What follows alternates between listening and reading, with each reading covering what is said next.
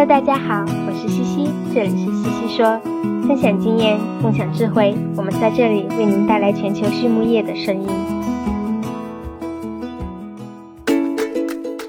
感谢西西说的合作伙伴们：英赛特解决肠道问题，美国达农威公司值得信赖的营养与健康专家，优宝生物、三和药业让健康养殖更简单。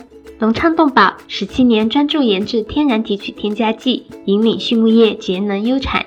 拉曼动物营养全球顶尖的酵母和细菌微生态产品生产供应商。大地汉克三十年专注为动物提供美味与健康。里兰动宝让食品和伴侣动物不断丰富我们的生活。禾本生物专业酶制剂全球供应商，深耕生物发酵技术二十年。康德泉包膜凝聚未来，凝聚更多力量，释放更多能量。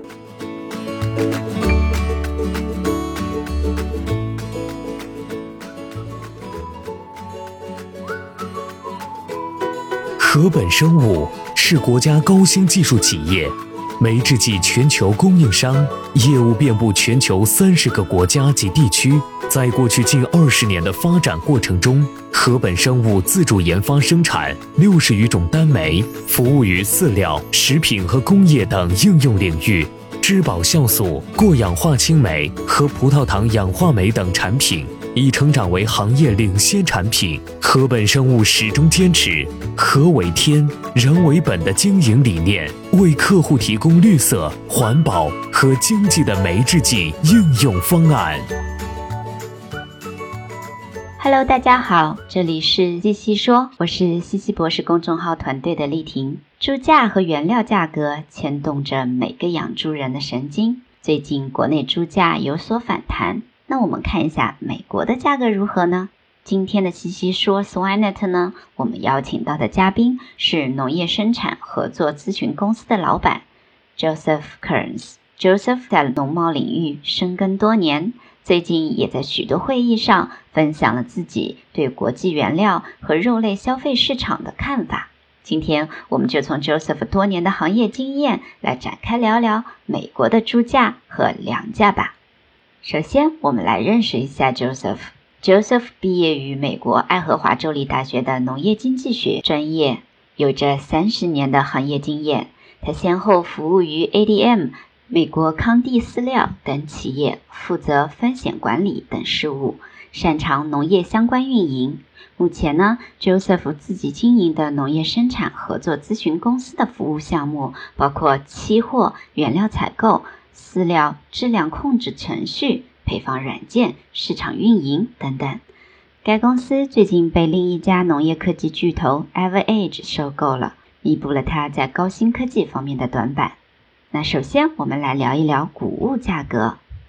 Joseph 首先聊到了当前的价格。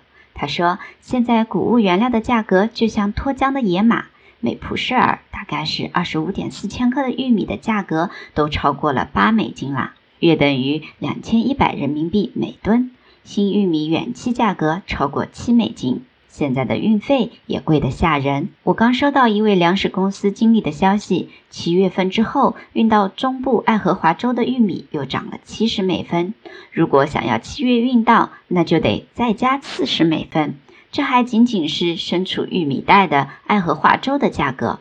如果运到更远的德克萨斯州或者卡罗来纳州，那估计得加两点七美元才行。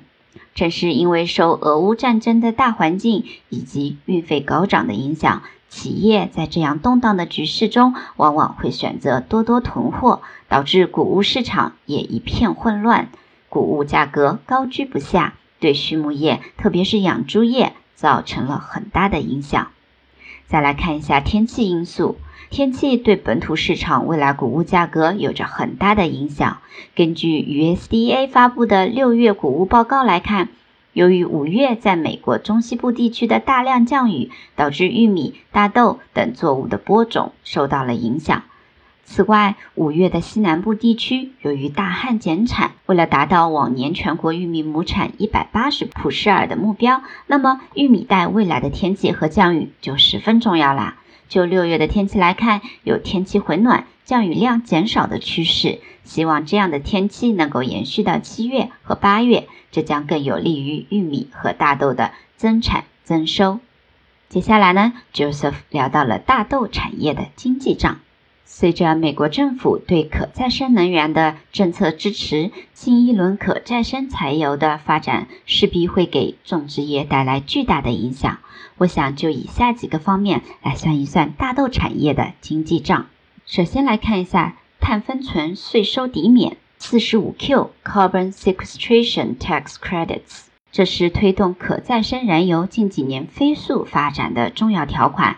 这项条款呢？旨在为碳分存企业提供所得税税收抵免。这里的碳分存企业主要是石油企业，因为他们可以使用 Enhanced Oil Recovery（EOR） 技术，将二氧化碳分存到油田里，这样既能将碳固定住，还能促进石油增产。二零二一年发布的四十五 Q 最终法规大幅度提高了最高税收抵免额。在利益的驱使下，石油企业会找更多的碳来分存。那么，这些石油企业所分存的碳来自哪里呢？就来自许多生物燃料加工厂企业。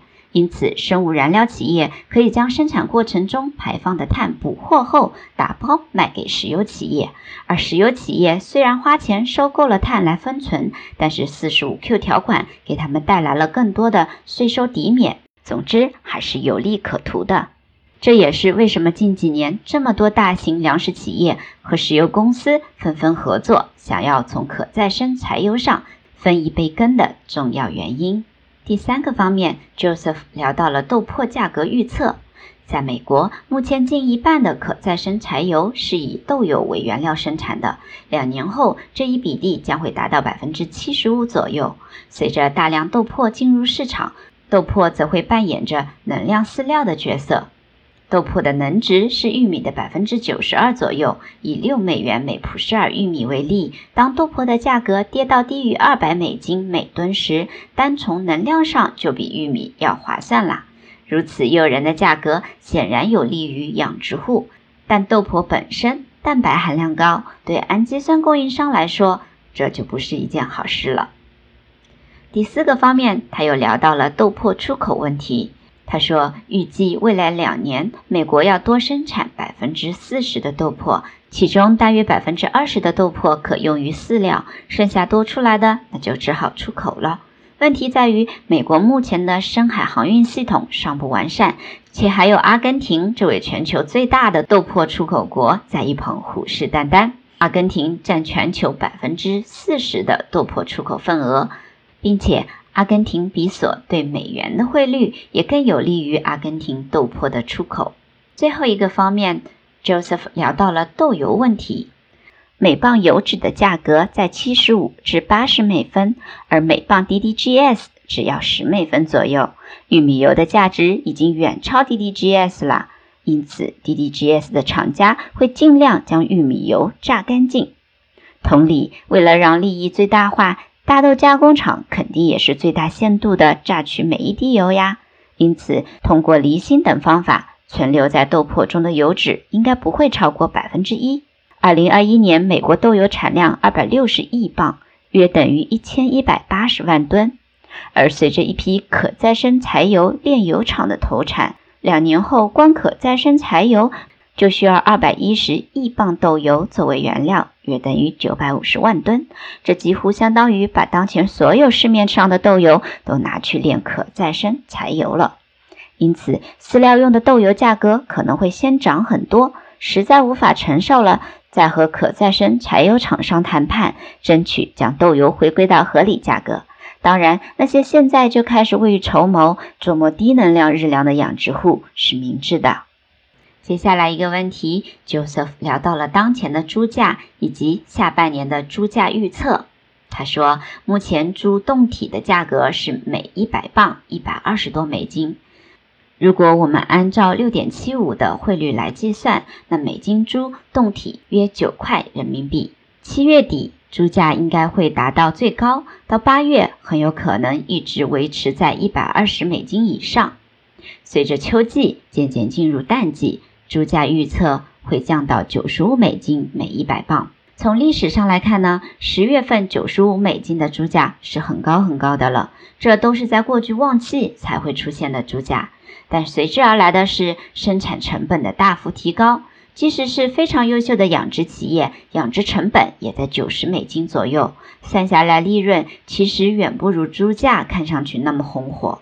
尽管我们目前面临着政策和经济等多方面的压力，但我认为猪肉还是一个相对稳定的产品。目前我们可能需要更多担心的是猪群的健康问题对猪价带来的影响，比如近在咫尺的非洲猪瘟。接下来，Joseph 聊到了风险管理与分割猪肉期货。他说呀，市场永远是变化莫测的。各种影响因素在随时的变化中，如果想要靠片面的信息差去投机的话，往往会适得其反。与其和目前动荡的局势与高风险的市场博弈，不如借坡下驴，利用好政府补贴的保险计划以及一些风险管理手段来保障自己的利益。那提到风险管理，我们就来讲一讲期货吧。期货作为一种金融衍生品。主要被用来对冲现货市场带来的风险。目前，在美国养猪业交易量最大的是芝加哥商品交易所集团推出的瘦肉猪期货。养殖者们可以通过期货交易行情及时了解未来的生猪市场价格走势，也可以通过购买期货来对冲未来价格波动的风险。但是在瘦肉猪的期货中，交易量高的普遍是三个交割月内的期货。而对于猪肉食品加工企业，可能更倾向于半年到一年交割期的期货交易。于是，芝加哥商品交易所在2020疫情期间内推出了分割猪肉期货，是以猪胴体经分割加工后的猪肉部位作为标的物的期货，分别是通脊肉、肩胛肉、前腿肉、肋排肉、后腿肉和猪腩，其交割时间更长，旨在为养殖者。屠宰场、食品行业提供更为精准的价格发现和套期保值的工具。想法很美好呀，但现实很骨感。自分割猪肉期货推出后，一直不温不火，交易量有时候甚至为零。就拿本采访录制前一天的期货市场做一个比较吧。分割猪肉期货的空盘量是三百六十，而瘦肉猪期货则超过一万，可谓冰火两重天。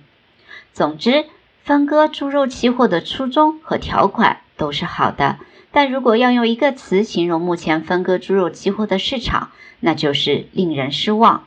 希望未来会有所好转吧。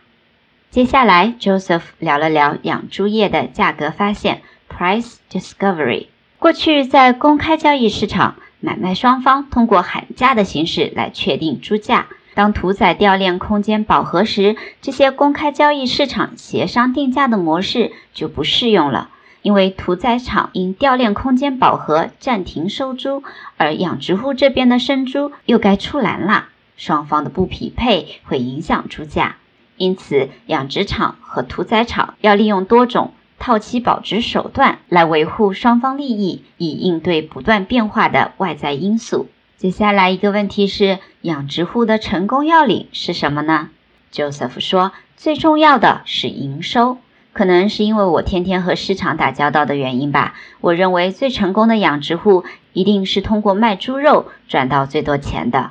有些厂它可能生产数据很好看，但因为太注意细节，导致成本过高，最后还是不盈利。我认为还是识时务者为俊杰为好。按照市场的方向规划自己的养殖规模和饲养管理手段，就比如我们刚刚谈到的，未来豆油可能会涨价，那我们就降低一点日粮中能量水平吧。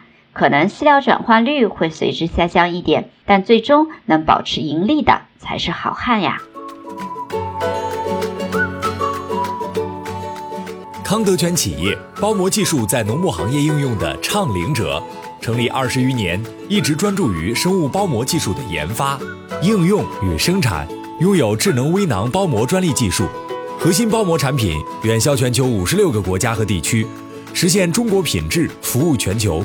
现推出包膜产品检测服务、包膜产品研发服务、包膜产品技术定制服务、让我们分享包膜技术带来的改变。在采访的最后呢，Joseph 聊到了他最喜欢的资源是专业网站 Daily Livestock Report 以及杂志《华尔街日报》。他最喜欢的非专业书籍是 Great 坚毅。最后一个问题是什么使成功的行业精英与众不同呢？Joseph 说是敢于说不知道，敢于提问。会存钱，重视家庭，终身学习者和传授者。好了，今天的西西说，咱们就聊到这里，感谢大家的收听，我们下一期再见吧。